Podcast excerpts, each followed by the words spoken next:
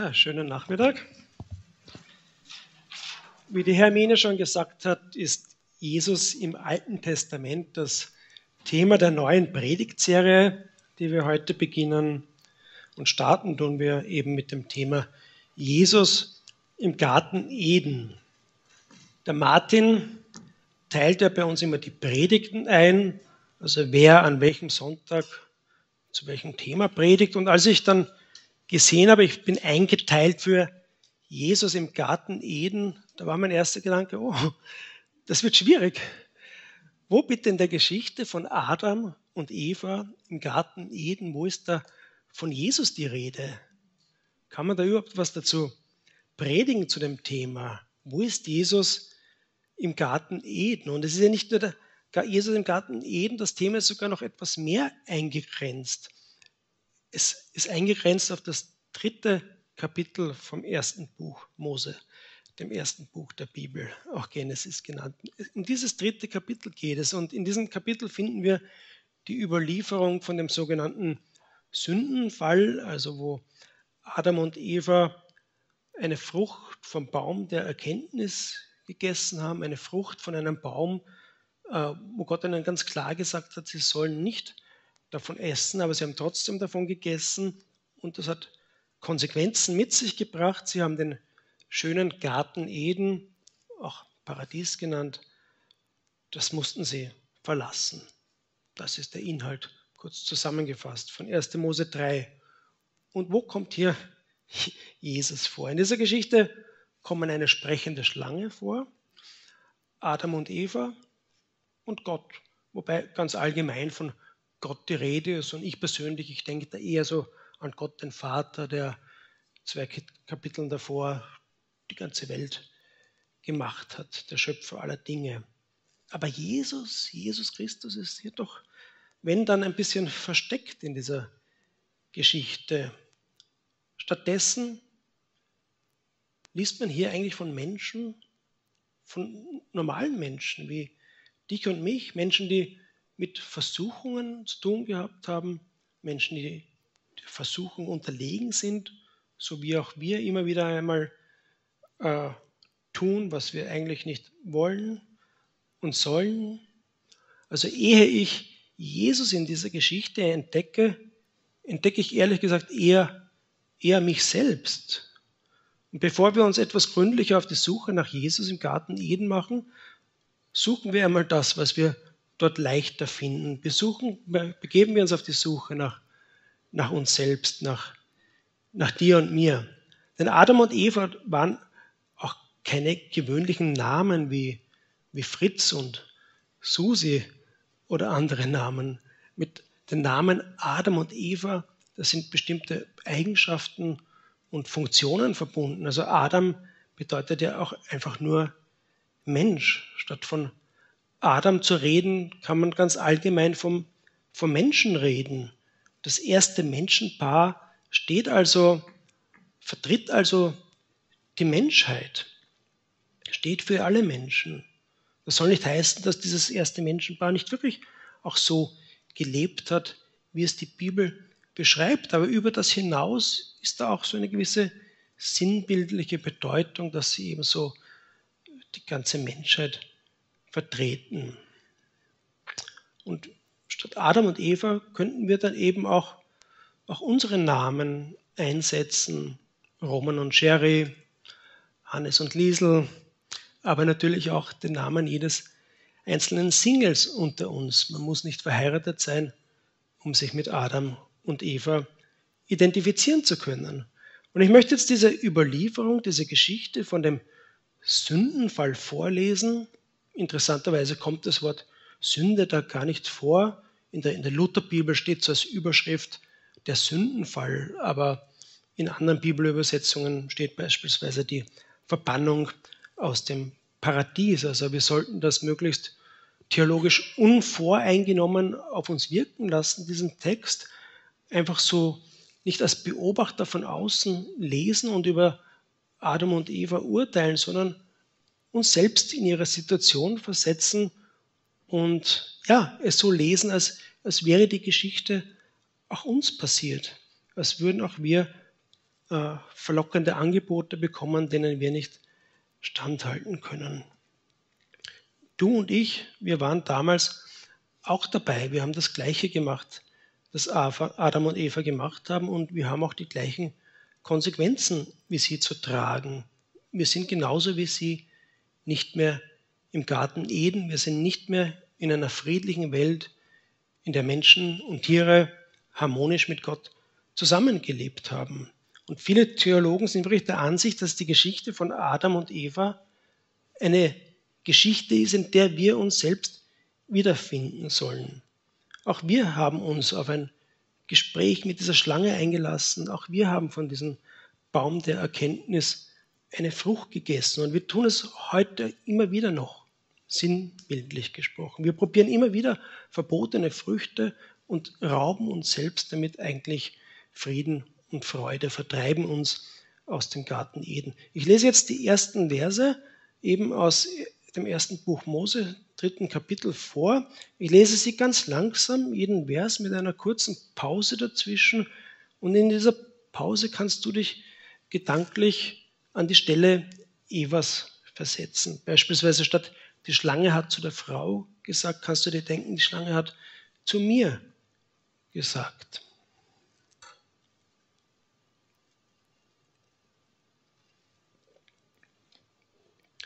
Die Schlange war schlauer als alle anderen Tiere des Feldes, die Gott der Herr gemacht hatte. Sie sagte zu der Frau, hat Gott wirklich gesagt, dass ihr von keinem der Bäume im Garten essen dürft?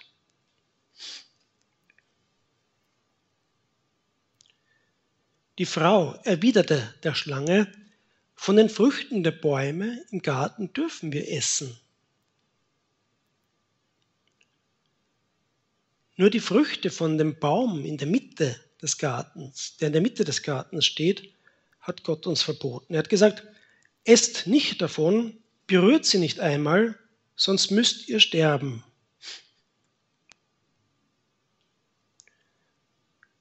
Die Schlange entgegnete der Frau, ihr werdet ganz bestimmt nicht sterben. Denn Gott weiß, sobald ihr davon esst, gehen euch die Augen auf Ihr werdet wie Gott sein und wissen, was gut und böse ist. Da sah die Frau, dass dieser Baum zum Essen einlud. Er war eine Augenweide und verlockend, weil er Klugheit versprach. Sie nahm eine Frucht und biss hinein. Dann gab sie ihrem Mann davon und auch er aß.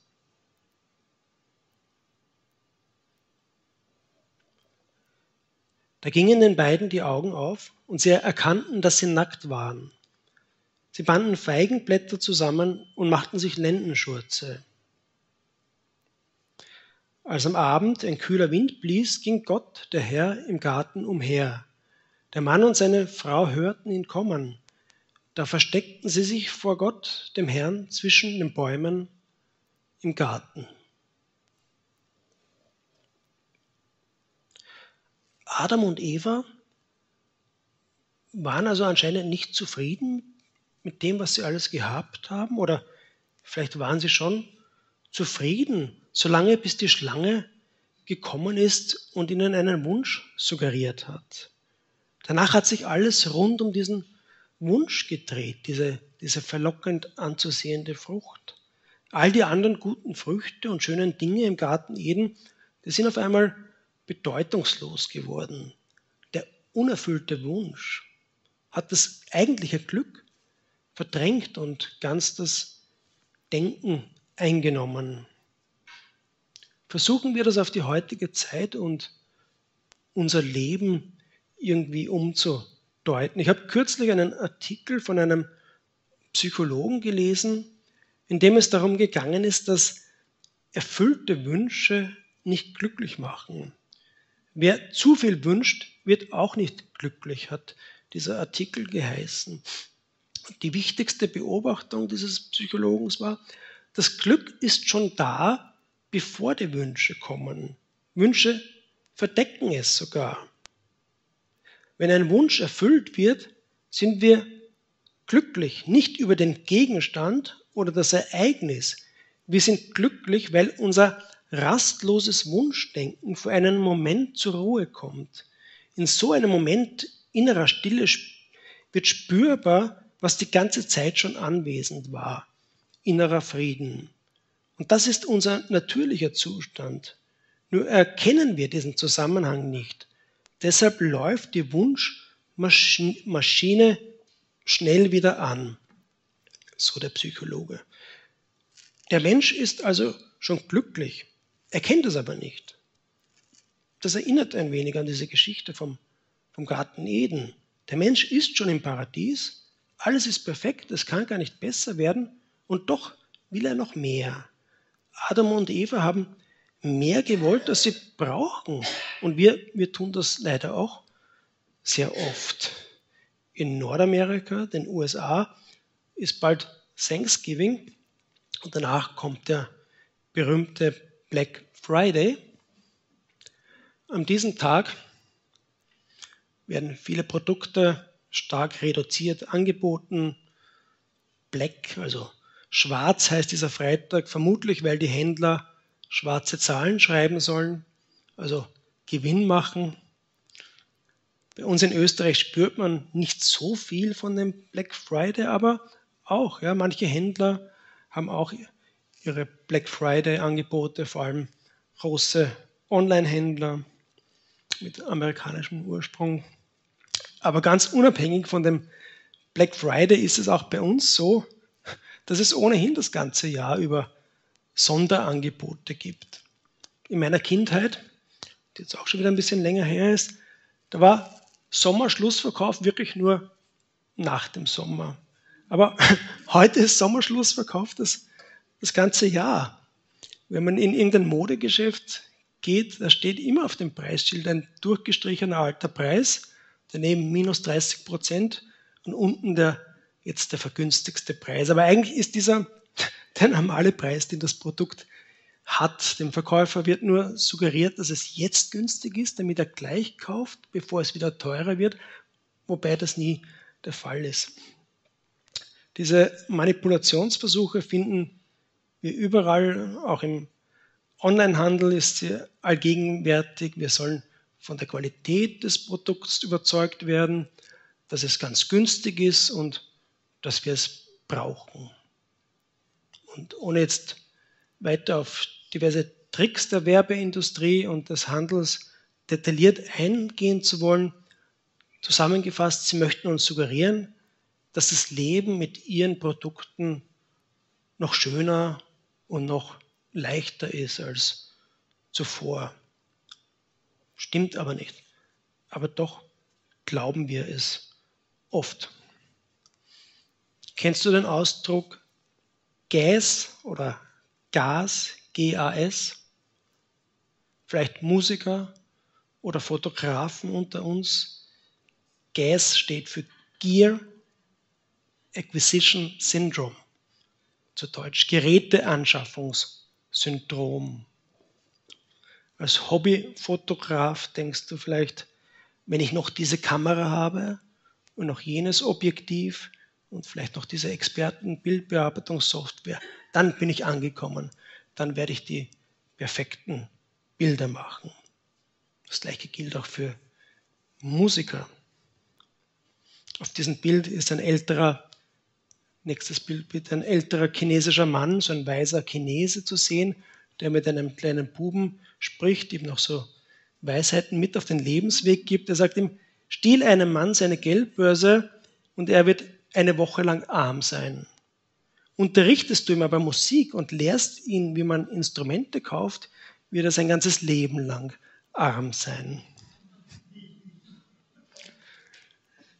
Als Gitarrist, Markus, vielleicht kannst du das bestätigen, denkt man vielleicht, ja, ich brauche noch diese Gitarre und noch jenen Verstärker und noch dieses und jenes Effektgerät, um mich dem ultimativen Sound zu nähern, dem perfekten Sound, aber den, den gibt es nicht. Man kauft mehr und mehr und kommt doch nie an. Man kommt nicht an, selbst wenn man all das hat, was man sich wünscht, denn bald entsteht auch schon wieder ein neuer Wunsch. Immer optimieren, ja, das kann verlockend sein, das klingt gut, wir wollen besser werden, aber es heißt auch nie zufrieden zu sein mit dem, was man hat oder auch nicht mit dem, was man ist. Ja? Denn es geht ja hier nicht nur um materielle Güter, es kann auch Wissen sein. Ich möchte noch jene Ausbildung und jenen Kurs machen, damit ich zufrieden bin, damit ich das erreicht habe, was ich möchte. War ja auch bei Eva so, dass sie sich nach Klugheit gesehnt hat. Der Baum der Erkenntnis war so verlockend, dass sie davon essen musste. Sie wollte Erkenntnis, sie wollte klug sein. Man könnte die Liste noch fortsetzen mit Dingen, die uns Freude verheißen. Jeder hat da wahrscheinlich so seine eigene Wunschliste, vielleicht auch dieses oder jenes Land bereisen und so weiter. Aber so, so läuft es eben nicht. Wir werden nicht wirklich dauerhaft glücklich. Wenn wir einem Wunsch nachgehen und ihn uns erfüllen, was passiert denn dann als nächstes? Der Wunsch ist erfüllt, aber was er eigentlich bringen sollte, Freude und Glück, die, halten nicht lange an. Wilhelm Busch, nicht der Pfarrer, Wilhelm Busch, sondern der Schriftsteller, hat einst gereimt, wonach du sehnlich ausgeschaut, es wurde dir beschieden. Du triumphierst und jubelst laut, jetzt habe ich endlich Frieden. Ach Freundchen, rede nicht so wild, bezähme deine Zunge. Ein jeder Wunsch, wenn er erfüllt, kriegt augenblicklich Junge. Jeder erfüllte Wunsch kriegt Junge. Das Gedicht heißt niemals, niemals. Warum der Titel niemals? Wahrscheinlich bedeutet es, dass Wunscherfüllung niemals Frieden bringt. Adam und Eva haben den perfekten Lebensraum verlassen müssen. Sie haben auch den Frieden mit Gott und mit sich selbst und untereinander hinter sich lassen müssen, nur wegen einer Wunscherfüllung. Sie haben den Frieden, der schon da war, nicht erkannt und nicht geschätzt. Und ähnlich wie das erste Menschenpaar Paar sind auch wir oft nicht zufrieden mit dem, was wir haben. Wir gehen verführerischen Angeboten auf den Leim, statt zufrieden zu sein. Denn letztendlich bringen all die erhofften Dinge nicht das, was wir uns erwarten. Und da kommen wir jetzt auf das eigentliche Thema zurück. Die Frage am Anfang war ja, wo finden wir Jesus? Im Garten Eden. Ich bin der Meinung, Jesus ist genau dort zu finden, wo die Menschen versagt haben. Jesus ist in dem Gegenteil zu finden von dem, was Adam und Eva gemacht haben. Wenn Jesus statt Adam und Eva, beziehungsweise wenn Jesus statt uns im Garten Eden gewesen wäre, dann hätte die Geschichte einen anderen Verlauf genommen. Dann hätte das erste Buch Mose, Genesis, neu geschrieben werden müssen. Und das mag vielleicht für den einen oder anderen überraschend klingen, das Buch Genesis ist tatsächlich neu geschrieben worden. Wenn man sich die Bibel ansieht, dann endet das Alte Testament mit dem Buch Maleachi und dann fängt das Neue Testament an mit dem Matthäusevangelium. Und dieses Matthäus-Evangelium ist ganz ähnlich eingeleitet wie das erste Buch Mose. Es ist eingeleitet mit dem Titel Das Buch vom Ursprung, griechisch Genesis. Matthäus möchte eindeutig eine Parallele zwischen seiner Geschichte von Jesus und dem allerersten Buch der Bibel herstellen. Er schreibt ein Stück weit Genesis neu. Es ist meiner Meinung nach auch nicht zu weit hergeholt, wenn wir eine Parallele zwischen 1. Mose Kapitel 3 von diesem Sündenfall und Matthäus Kapitel 4 sehen. 1. Mose 3, das ist eben diese Überlieferung von der Versuchung von Adam und Eva. Und was ist Matthäus 4? Das ist die Überlieferung, wie Jesus vom Teufel in der Wüste versucht worden ist. Die einen sind im Paradies versucht worden und sind der Versuchung unterlegen. Jesus ist in der Wüste versucht worden, das Gegenteil vom Paradies, noch viel schlechtere Umstände und ist der Versuchung nicht unterlegen. Jesus war zufrieden mit dem, was er gehabt hat und mit dem, was er war. Jesus hat Frieden gehabt und die verlockenden Angebote vom Teufel, wie Macht und alle Herrlichkeiten der Welt, die hat er nicht gebraucht. Jesus hat den Versuchungen standhalten können, obwohl er ihnen ganz genauso ausgesetzt war, wie wir es sind. So steht es auch im Hebräerbrief über Jesus. Er ist kein hoher Priester, der nicht mit unseren Schwachheiten mitleiden könnte. Er wurde genau wie wir in jeder Hinsicht auf die Probe gestellt. Nur war er ohne Sünde. Also Jesus geht uns als gutes Beispiel voran. Wir können von Jesus lernen, diese grundsätzliche Unzufriedenheit, die wir Menschen oft haben, wir können mit Jesus die überwinden. Wie ihr wisst, ich übersiedle ja nach Taiwan und räume jetzt momentan die Wohnung und das sind so viele Dinge, die packe ich in Schachteln ein und ich denke mir, meine Güte, warum haben wir uns da so viel angeeignet in den letzten Jahren? Brauchen wir das wirklich? Ändert es irgendetwas, wenn ich das jetzt behalte oder wenn ich das hergebe? Bereichert das mein Leben? Meistens nicht. Aber der Frieden, den Jesus geben kann, der, der bereichert wirklich. Zufrieden sein mit dem, was man hat, das ist, das ist echter Reichtum. Nochmals auf diesen Artikel von diesem Psychologen zurückzukommen. Äh, ich weiß nicht, ob er Christ war, aber er hat dann etwas geschrieben, das man eher selten von säkularen Psychologen liest. Auf die Frage, wie Frieden zu finden ist, zitiert er unter anderem Jesus, der gesagt hat, das Himmelreich ist in euch. Man könnte auch sagen, dass das Paradies ist in euch. Nur der falsche Wunsch blockiert den Zugang dorthin. Er, dieser falsche Wunsch, ist verbunden mit einem Gebet. Das sagt auch dieser Psychologe. Der falsche Wunsch ist verbunden mit einem Gebet, das wir ebenso unablässig wie meist unbewusst wiederholen. Mein Wille geschehe. Erst die Wendung zu dein Wille geschehe beendet dieses Leiden. Das wirkt zunächst wie ein Opfer, in Wahrheit ist es die Entspannung ins Glück. Das sind Worte von einem Humanwissenschaftler, zu denen wir nur Ja und Amen sagen können. Mein Wille geschehe. Das hat wohl auch Eva gedacht, als sie von dieser verbotenen Frucht gegessen hat. Auch wir denken so, wenn wir dieses und jenes haben wollen, auch wenn es uns eigentlich nur schadet und nicht glücklich macht. Erst die Wendung zu dein Wille geschehe, Gottes Wille geschehe, beendet dann dieses Leiden. Denn das war die Gesinnung und das Gebet von Jesus, wie es ebenfalls im Matthäus-Evangelium auch überliefert ist. Er, Matthäus, hat diese Gesinnung von Jesus unserer menschlichen Gesinnung gegenübergestellt.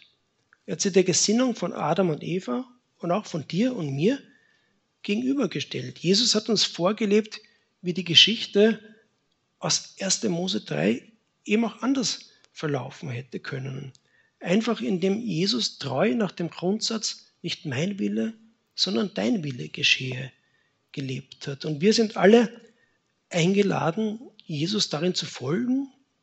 Wenn wir das tun, werden auch unsere eigenen Biografien neu geschrieben, dann dürfen wir auch mit Jesus im Garten Eden bleiben. Amen.